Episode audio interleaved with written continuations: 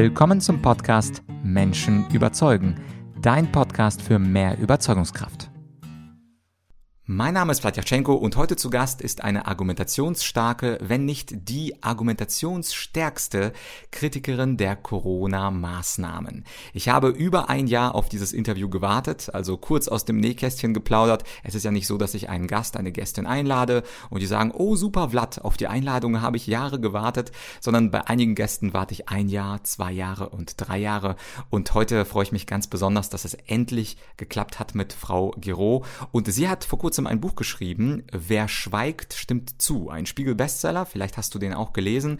Und gleich am Anfang des Interviews gehen wir aufs Ganze, beziehungsweise auf den Kern des Problems der Corona-Maßnahmen. Denn wir haben zwei Parallelgesellschaften. Auf der einen Seite gibt es Menschen, die sagen, Corona-Maßnahmen sind verhältnismäßig, die Impfung ist super und all das, was die deutsche Politik die letzten zwei Jahre gemacht hat, ist absolut gerechtfertigt. Und auf der anderen Seite gibt es Menschen, die sagen, Deutschland zeigt autoritäre wäre ja fast schon totalitäre Tendenzen.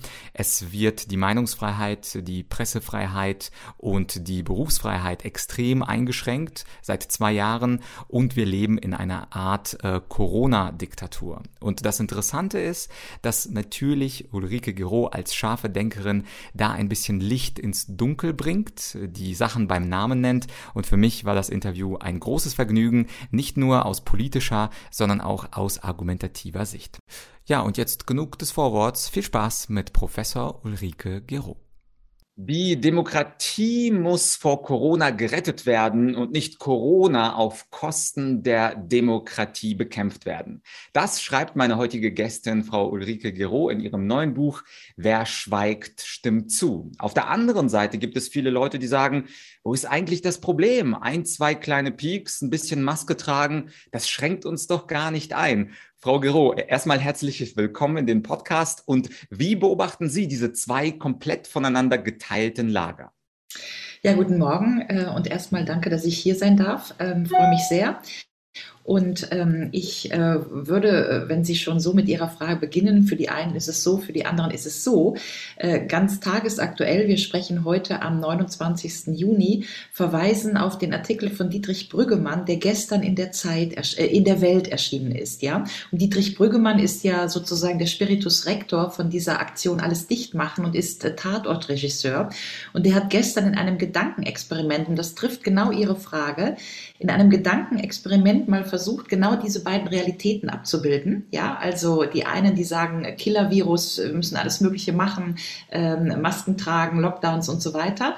Ähm, und die Demokratie muss warten sozusagen. Und die anderen, die sagen, nee, Moment mal, also in, bei allen Standards der Verhältnismäßigkeit, äh, so schlimm ist das jetzt nicht und wir machen mal ganz demokratisch weiter und hören mal auf mit äh, dieser Erregung in der Gesellschaft. Ja, und Dietrich Brüggemann nennt das in seinem Weltartikel Realität 1 und Realität 2.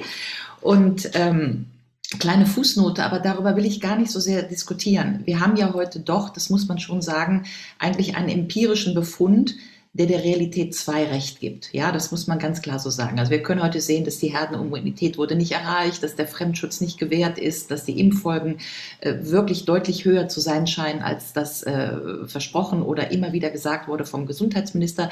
Das heißt, wenn man sich auf die empirischen Befunde verlässt, ja, die wir heute alle wissen, das hat das Medical Journal, British Medical Journal auch noch mal gerade äh, vor ein paar Tagen veröffentlicht, ja, dass die Impffolgen wahrscheinlich schlimmer sind äh, als die Folgen von Corona, ja. Äh, und das wäre ja mal eine deutliche Ansage. So, wenn wir das also jetzt mal so annehmen, dann hätte Realität zwei Recht. Ja, so. Und der Dietrich Brüggemann versucht jetzt in seinem Gedankenspiel, sich als Regisseur mal zu fragen, wie filme ich eigentlich eine Gesellschaft, die in zwei Realitäten lebt? Was macht denn die Kamera da? Ja, und das finde ich eine ganz interessante Annahme, weil ähm, die, wir haben ja gar keine Filme im Moment. Also wir gucken ja immer noch Filme, Tatort und so weiter, wo die Leute ohne Masken rumlaufen, ja, laufen aber selber mit Masken rum, ja. Und äh, Dietrich Brüggemann macht das Gedankenexperiment, was würde eigentlich passieren, wenn wir jetzt alle mal gucken, äh, ein Tatort sonntags abends und da laufen alle mit der Maske rum und in den Zügen und Bahnen ist überall eine Maske und dann sieht man eben, dass man sozusagen, ähm, äh, wenn man sitzt, darf man was essen, aber wenn man aufsteht, muss man die Maske aufziehen. Äh, und sprich, was Brüggemann uns eigentlich damit sagen will, ist, wie absurd das alles ist. Ja? Und äh, das buchstabiert er eben aus und sagt, ähm, wir müssen jetzt irgendwie einen gesellschaftlichen Mechanismus finden. Und das ist jetzt das Ende auf Ihre Frage, dass diese beiden Realitäten wieder zusammenkommen. Und ähm, Dietrich sagt am Ende, am besten machen wir es im Stil einer Komödie, nämlich dass wir irgendwann mal darüber lachen können. Ja, das, äh, ich kann diesen Artikel wirklich nur empfehlen, weil besser kann man es nicht sagen. Und dann sind wir ähm, eigentlich äh, da, dass wir sagen, ja, wir gehen jetzt mal zurück zur Demokratie, wie wir sie hatten im Februar 2020. Das Grundgesetz ist voll intakt. Äh, wir haben keine, sagen wir mal, ideologisierte Gerichtsbarkeit mehr mit Blick auf äh, Corona, wo das Bundesverfassungsgericht uns ja alle als mündige Bürger eigentlich ähm, alleine gelassen hat oder im Regen hat stehen lassen. Wir führen das einfach zurück. Wir bauen das wieder ab und ähm, wenn sie nicht gestorben sind, dann leben sie noch heute, ja.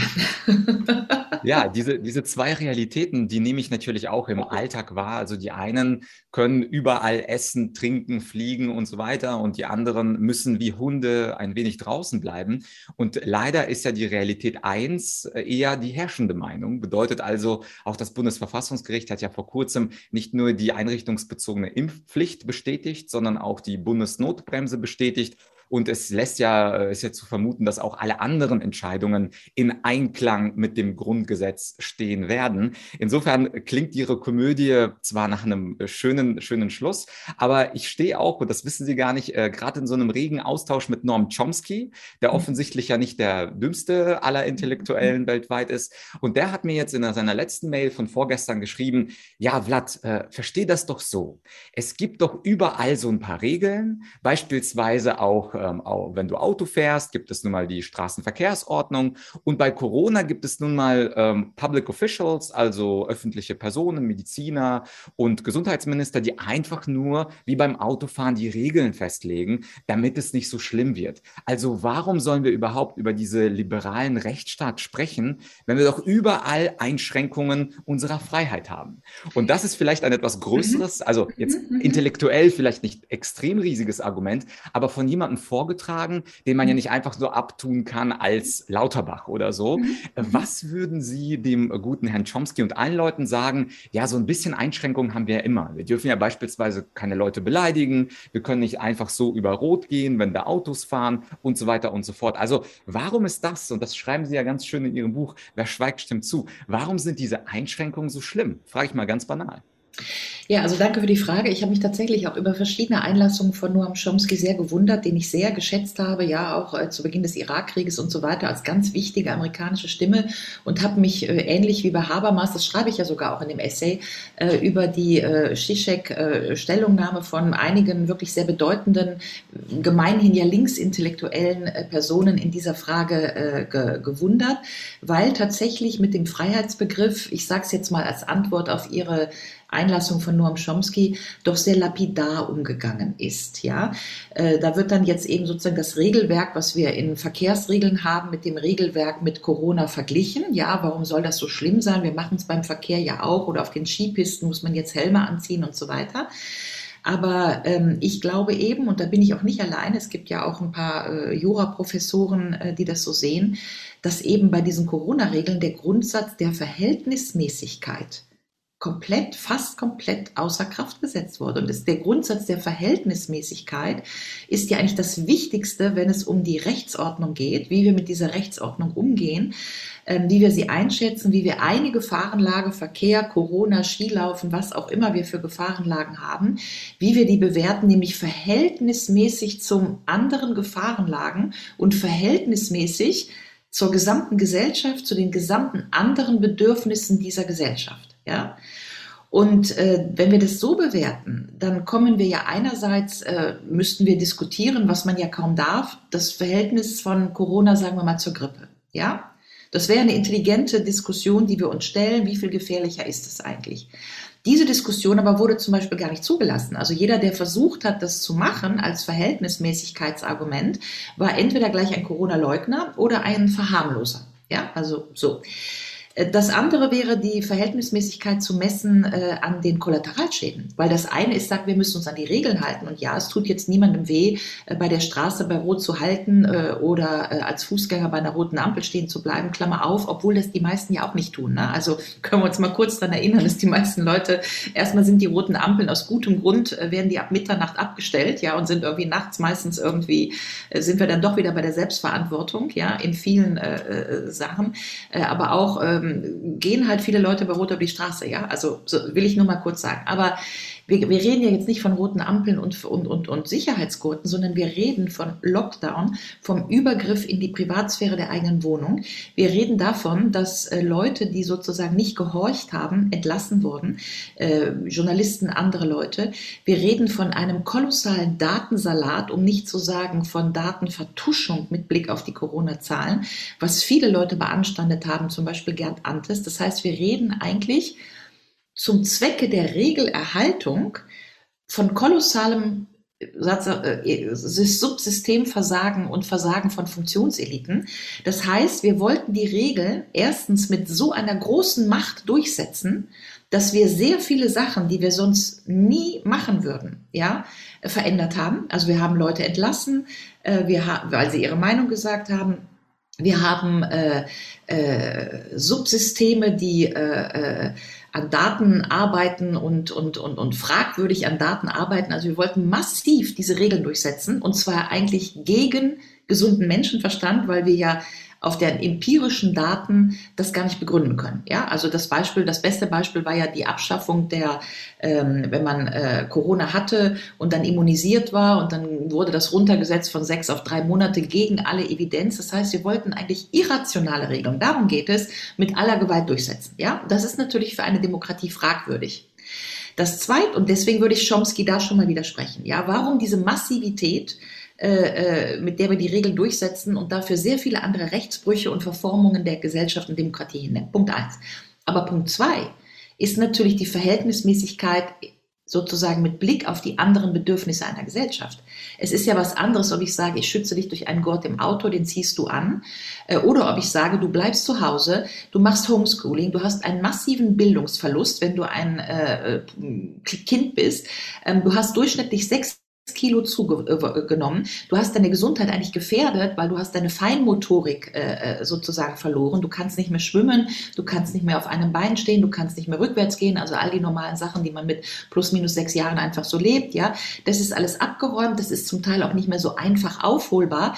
Jedenfalls, wo ist die Verhältnismäßigkeit zwischen dem Schutz und der Gefährdung? Ja, und ähm, da finde ich, ist auch eben jeder Grundsatz der Verhältnismäßigkeit außer Kraft gesetzt worden. Insofern würde ich nur am Chomsky antworten, es geht eben nicht mal nur so um irgendwelche kleinen Regelungen, die irgendwie vergleichbar sind, sondern es geht um die Verabsolutierung einer Gefahr, die mit großer Wucht und fast um jeden Preis durch eine Gesellschaft sozusagen gepresst wurde. Und das war das ähm, Element der Verformung von Demokratie und Gesellschaft. Mhm, und es gibt ja Leute, zu denen Sie vielleicht auch gehören, die sagen, dass gerade die Meinungsfreiheit die Basis für Demokratie ist. Und äh, Sie wissen vielleicht, ich habe einen eher kleinen, mittleren YouTube-Kanal mit 65.000 Abonnenten. Und in diesem letzten Jahr allein wurden bei mir fünf Videos gesperrt also zensiert von YouTube aufgrund des Verstoßes gegen WHO-Richtlinien. Und man hatte auch keine Chance herauszufinden, was genau falsch gesagt wurde. Dann wurden diese Videos einfach weggenommen. Das bedeutet, wir haben neben der Unverhältnismäßigkeit auch tatsächlich eine Zensur.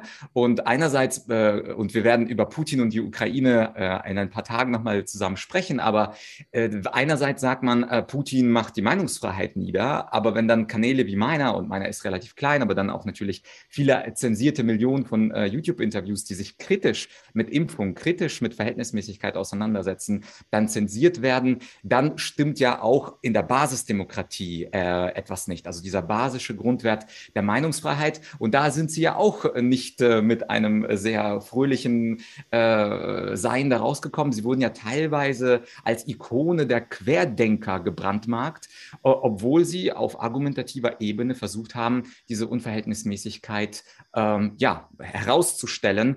Was würden Sie sagen, was sagt das über Deutschland und die Meinungsfreiheit in unserem Land aus? Ja, also danke für die Frage, die ich sehr wichtig finde. Ich glaube tatsächlich, dass mit der Ausgrenzung von Meinungen beginnt die Erosion der Demokratie. Und deswegen bin ich bei diesem Punkt sehr sensibel und sage, wehret den Anfängen. Ja, ist ja immer die Frage, sind wir jetzt schon so wie Russland? Das würde ich natürlich nicht sagen, aber äh, während den Anfängen, jedenfalls kann ich aus meiner Beobachtung der letzten zwei Jahre sagen, dass in diesem Umfang, wie ich persönlich Meinungseingrenzungen, Nachzensur, Löschen, Kündigungen von Journalisten erlebt habe, habe ich das in diesem Land noch nie erlebt. Und das allein ist für mich Anlass, die ich das erlebt habe, äh, Anlass darüber zu sprechen. Ähm, es ist ja nun mal so, dass ähm, man die Dinge erst merkt, wenn man selber auf die Herdplatte fasst, ja, also wenn selber die Herdplatte heiß ist. Ich äh, merke vielfach in Diskussionen, dass viele Leute das ja gar nicht gemerkt haben. Also alle Leute, die sozusagen ähm, den Spiegel, die Zeit äh, gesehen haben und die Tagesthemen vielleicht noch geguckt haben, die haben das ja gar nicht gemerkt, weil darüber ja auch nicht berichtet wurde. Das heißt, das Problem war ja seit Beginn der Krise, dass wir Öffentlichkeit und Gegenöffentlichkeit hatten. Also nochmal zurück zu Realität 1 und Realität 2. Diejenigen, die in Realität 1 geblieben sind und die Leitmedien verfolgt haben und diejenigen, die in Realität 2 gelebt haben und sich natürlich andere Medienformate gesucht und gefunden haben, ja.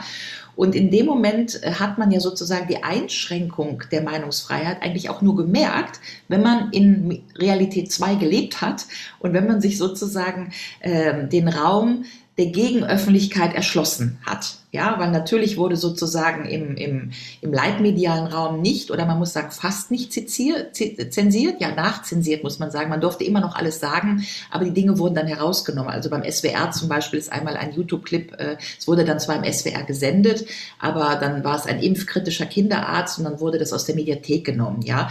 Oder ähm, äh, Lisa Fitz zum Beispiel, diese Kabarett-Geschichte, ja, die dann, äh, nachdem das hohe Wogen geschlagen hat, dann auch herausgenommen wurde als Nachzensur. Man muss ja unterscheiden unterscheiden zwischen Zensur und Nachzensur. Ja, man darf noch alles sagen, aber hinterher wird es dann eben tatsächlich gelöscht. Ja, und äh, das ist ja sehr auffällig für ähm, eine Demokratie.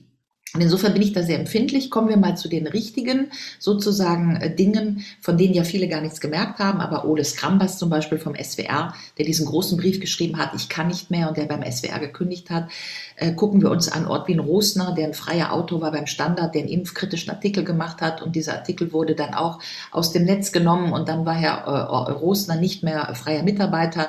Ähm, äh, eine Chefredakteurin von der Niederösterreichischen Zeitung und so weiter und so weiter. Es gibt wirklich viele Fälle, auch Katrin Seibold, die über ihre Position beim ZDF ja auch einen YouTube-Clip gemacht hat. Ähm, und das ist alles für eine Demokratie sehr fragwürdig. Deswegen muss man es immer mehr erzählen, dass ähm, wenn das nicht erzählt wird, glauben diejenigen, die in Realität eins sind, die glauben das immer noch nicht. Ne? Du kannst doch hier alles sagen, ja.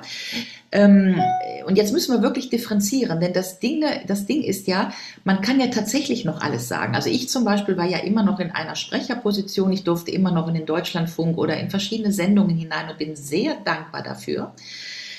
Allerdings, was hat sich für mich aus meiner Wahrnehmung geändert?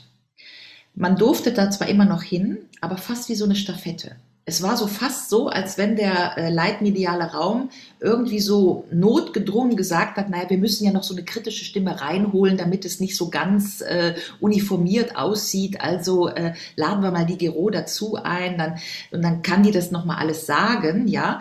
Und man hatte aber trotzdem das Gefühl, dass eine richtige Diskussion über Sachargumente ja gar nicht stattfand. Ja, also hat man wirklich zugehört? Gab es wirklich eine Bereitwilligkeit, ähm, auf die Argumente einzugehen? Oder zum Beispiel waren die Panel-Diskussionen äh, sozusagen gleich besetzt mit Realität 1 und 2. Das war ja meistens immer so eine überwältigende Mehrheit von Realität 1 und dann saß da noch einer aus Realität 2 dabei.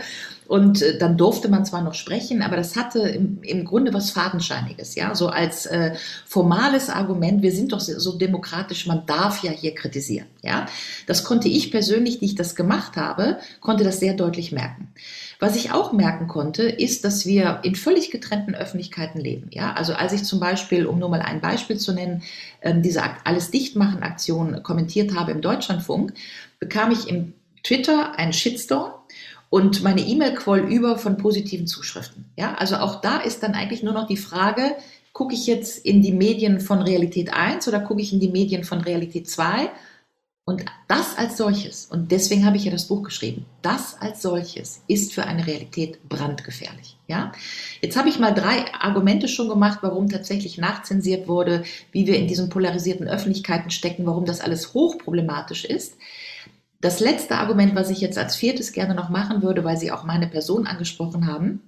Ja, ich bin arg in die Kritik gekommen, äh, habe das sehr bedauert, bin immer noch der Meinung, dass Querdenken etwas Gutes ist und dass eigentlich Querdenken die Essenz von Demokratie ist. Ja, also dass man Querdenken darf und dafür eben nicht sozusagen äh, aus dem Diskursraum herausgeschossen wird, ist ja eigentlich die Essenz der Demokratie, weil äh, andere äh, politische ähm, Systeme gehen mit Querdenken anders um. Ja, also sollten wir doch Querdenker eigentlich wertschätzen.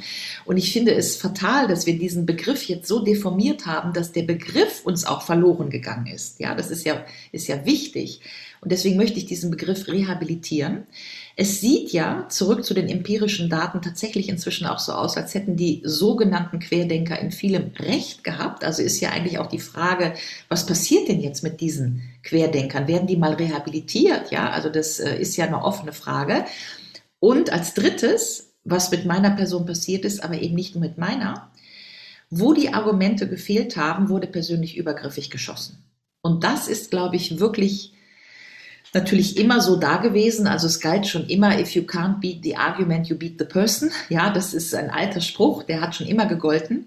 Der hat aber in dieser Krise besonders gegolten. Jeder, der den Finger gehoben hat, war entweder rechts oder Querdenker oder Aluhut oder Spinner oder wurde pathologisiert oder oder oder. Und es wurde sehr übergriffig und mit mir natürlich auch sehr über, übergriffig. Ja, also ähm, einerseits ähm, äh, gucken sich meinen Twitter-Account an. Ich habe da sehr viele Leute, die offensichtlich eine fast diebische Freude daran haben, mich irgendwie bloßzustellen. Ja, und ich habe ähm, ich muss immer noch sehr an mir halten, dass ich darauf nicht reagiere. Ja, also man muss ja eine Möglichkeit finden, das einfach nicht wahrzunehmen oder an sich abperlen zu lassen. Und das ist, wenn das über Monate passiert, bei mir fing es ja an mit der Rufmordkampagne im August 2021. Ähm, das ist eine, eine, eine, eigentlich ist das eine psychische Anstrengung, ja, diesen, diesen Anwürfen äh, nichts zu entgegnen. Und eigentlich, und das sage ich gerne jetzt auch nochmal in dieser Sendung, auf dem Punkt zu stehen, dass wer mit Schmutz wirft, äh, beschädigt sich selber. Ja, und es wird irgendwann auf die Person, die mit Schmutz werfen, auch zurückfallen. Nicht immer sofort, das ist ja dann immer das Problem, aber eigentlich glaube ich daran, dass das so ist, ja. Und ähm, trotzdem wünsche ich mir natürlich, dass wir schnell, aber zügig jetzt herauskommen aus diesen persönlichen Anwürfen, wo die Argumente fehlen. Und ich sage an dieser Stelle auch sehr gerne, dass diejenigen, die jetzt auch in jüngerer Zeit mit sehr viel Schmutz auf mich geworfen haben, ja, Plagiatsaffäre in Anführungsstrichen und so weiter, ähm, die man ja auch äh, personell zuordnen kann, dass ich diesen Personen, ähm, ich habe denen E-Mails geschrieben, ich habe gesagt, ich bitte um ein öffentliches Gespräch. Ich möchte, dass wir die Sachargumente diskutieren. Und ich mache das jetzt hier gerne auch nochmal öffentlich, dass diejenigen, die mich gerade in den letzten Tagen im Juni am meisten mit Schmutz beworfen haben, dass ich denen mehrere E-Mails geschickt habe und darum gebeten habe, dass wir zusammen reden und zwar nicht über mich und meine Person oder über irgendwelche Urheberrechtsverletzungen, die eigentlich sehr doch wirklich sehr kleinkariert sind, sondern über den Zeitgeist, was hier gerade passiert, wie die Meinungskorridore eingeschränkt werden, warum wir so übergriffig werden und warum die Sachargumentationsdiskussion offensichtlich nicht mehr möglich scheint. Und ich wünsche mir, dass das stattfindet, weil ich glaube, dass ähm, wenn ich, die ich da, Sie sagen ja fast so einen Ikonencharakter bekommen habe, ja, ähm, in so eine Diskussion gehen könnte mit meinen, sagen wir mal, ärgsten Feinden, wenn das stattfindet, fände, das wäre ein großartiges Zeichen der Versöhnung, dass wir als Gesellschaft wieder zusammenkommen und sagen, gucken wir uns mal die letzten zwei Jahre an, was ist passiert, wie verbinden wir Realität 1 und Realität 2 und wie reden wir sachgerecht darüber. Mhm. Und äh, das äh, letzte oder die letzte Frage bezieht sich, da stelle ich manchmal auch Bundestagspolitikern, ähm, wenn sie hier in der Sendung sind, angenommen, sie hätten zwei, drei Minuten Zeit in der Tagesschau, also wo sie wirklich von Millionen Menschen ähm, gehört werden, auf die typischen Argumente eben für Realität 1, also dafür, dass wir auf jeden Fall alle diese Maßnahmen mittragen müssen. Wenn sie darauf mal in einem kleinen Monolog völlig ununterbrochen reagieren müssten, also beispielsweise, ich glaube, ein Dogma ist, Corona ist eine sehr gefährliche Krankheit. Ein weiteres Dogma ist, wir alle müssen solidarisch sein, denn viele, viele Menschen sterben. Und ein drittes Dogma ist, die Impfung funktioniert unglaublich gut in allen ihren Facetten und alle die Impfschäden und sonstige Nachteile sind extrem vernachlässigbar. Das sozusagen als Vorlage dafür, dass Sie äh, gleich diese zwei, drei Minuten haben. Und vielleicht, weil ich auch sehe, wenn Sie dann in großen Fernsehsendern oder Sendungen eingeladen werden, werden Sie meistens ja leider inhaltlich argumentativ unterbrochen. Sie können mal eben kurz die These sagen und dann äh, kommt jemand von der FDP, von der CDU, von wo auch immer dazwischen und unterbricht Sie. Was wäre eigentlich, ich nenne das mal Killer-Argument oder Ihr Monster-Argument dafür, dass wir zurück zur Selbstverantwortung müssen. Vielleicht noch vorweg, damit Sie noch äh, 30 Sekunden Bedenkzeit haben.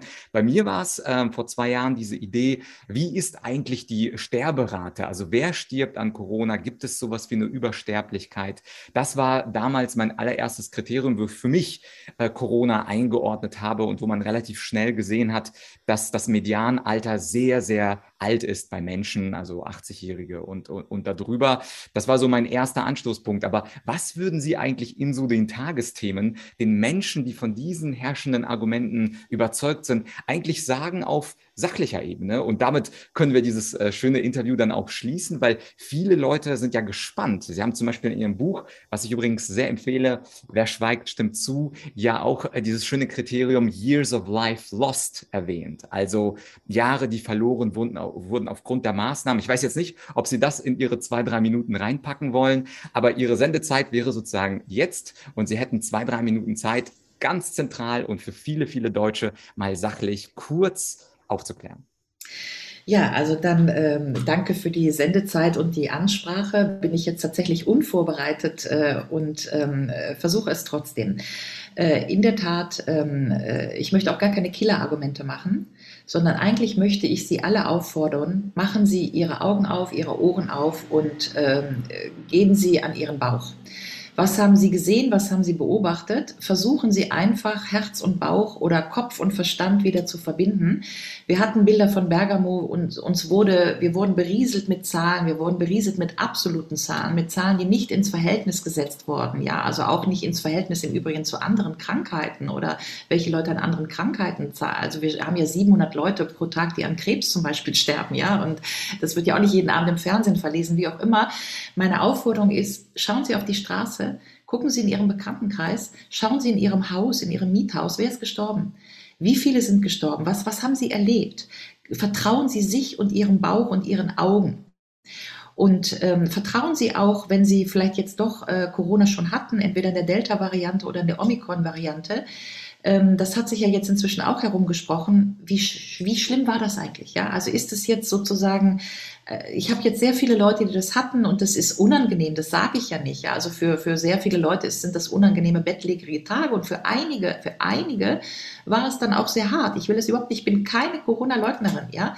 Aber unterm Strich reden wir hier tatsächlich von einigen vulnerablen Gruppen, die die, die Gesamtgesellschaft nicht abbilden. Und die Gesamtgesellschaft hat tatsächlich eher kein Problem oder eher ein geringes Problem mit der Omikron-Variante. Also da auch die Frage, was ist eigentlich so schlimm, ja? Und daran knüpfen sich natürlich andere Fragen. Die Frage ist ja zum Beispiel, hat man eigentlich ein Recht darauf, nicht krank zu werden? Ja, also ist ja, oder hat man ein Recht darauf, eine Krankheit nicht durchlaufen zu müssen? Ja. Und ähm, oder hat man ein Recht, dass eine Gesellschaft ihn davor schützt, äh, krank zu werden? Ja, und ich, ich finde, diese Fragen müssen wir als Gesellschaft neu beantworten. Und die können wir tatsächlich, wenn wir sie als freie demokratische Gesellschaft beantworten wollen, nur beantworten, wenn wir, glaube ich, wieder vernünftig sind, emanzipiert, vernunftsbegabt und tatsächlich ähm, mit unserem Bauch und unseren Augen diese Dinge beurteilen. Hannah Arendt hat ja mal gesagt, das Schlimmste für die Gefahr einer totalitären Gesellschaft ist dann, wenn man die Augen vom Kopf durchschneidet, also wenn man das Band zwischen Kopf und Bauch durchschneidet und nur noch zählt, was in den Kopf gerieselt wird, ja. Und ich glaube, da lag ein zentrales Problem. In meinem Buch nenne ich das ja das abstrakte Risiko und die konkrete Gefahr. Ja, wir haben alle ein abstraktes Risiko in den Kopf äh, geballt bekommen, ja, Zahlen und so weiter und, und, und ganz viel Propaganda, ähm, während die konkrete Gefahr für viele sehr überschaubar war. Und äh, das Verhältnis dazwischen liegt zwischen Kopf und Bauch und das müssen wir wiederherstellen. Das wäre mein eins, das wäre, das wäre eigentlich mein größter Wunsch, dass man sich bei, bei sozusagen gegenüber allem, was erzählt wird, erstmal fragt, ist das so? Ist das so? Und dass man sich wieder verlässt auf sein eigenes Gefühl. Äh, ich sag mal, äh, um das mal ganz plastisch zu machen, wir machen das ja zum Beispiel auch mit Intelligent Package, Packaging im Moment. Ja, wir kriegen ja jetzt demnächst so Joghurtpackungen. Da ist dann so eine Ampel drauf, rot, grün, gelb, ob man den Joghurt noch essen darf. Ja, auch da würde ich immer sagen, bevor Sie dieser Ampel als äh, künstliche Intelligenz vertrauen, machen Sie den Joghurt auf, gucken Sie, ist der blau, riecht der komisch, dann schmeißen Sie ihn weg. Aber Sie können auch mal löffeln. Wenn er okay ist, kann man ihn meistens essen. Trauen Sie sich. Ja. Und ich glaube, dass das das Wichtigste ist. Und ähm, das andere ist, Sie haben es angedeutet, im Folgen gucken Sie sich um, was passiert jetzt in Ihrer, in Ihrer, ähm, in Ihrem Umfeld. Ja, also ich merke tatsächlich, dass inzwischen einige Leute ähm, über das, was sie in ihrem Umfeld sehen, ja, Herzinfekte und so weiter, ähm, bei Impffolgen auf einmal so ein bisschen dieser Aha-Effekt kommt. War die Impfung wirklich so gut? Was ist denn da passiert? Was hat man mir denn erzählt? Seien Sie auch da bei sich, ja? Also gucken Sie auch da, was passiert in meinem Umfeld. Die dritte Empfehlung wäre, erlauben Sie sich die Hohlschuld der Information. Gehen Sie ins Internet. Es ist alles im Internet. Das Interessante an dieser Krise ist, es ist alles im Internet. Also sozusagen die Wahrheit über die Zahlen und so weiter kann man überall abrufen. Es gibt ganz interessante kritische Plattformen. Das ist jetzt nicht unbedingt das ZDF und der SWR und so weiter, aber es ist alles draußen. Wenn Sie zwei oder drei Stunden Zeit aufbringen und wenn Sie sich nicht von dem Argument, das wäre mir ganz wichtig als Politikwissenschaftlerin, wenn Sie sich nicht von dem Argument stören lassen, das ist ein Pfui-Medium ja, sondern wenn Sie auf das Argument gehen und Argumente vergleichen, also Habermas herrschaftsfreier Diskurs, es zählt nicht, aus welchem Mund das Argument kommt, sondern es zählt das Argument. Finden Sie das plausibel oder nicht?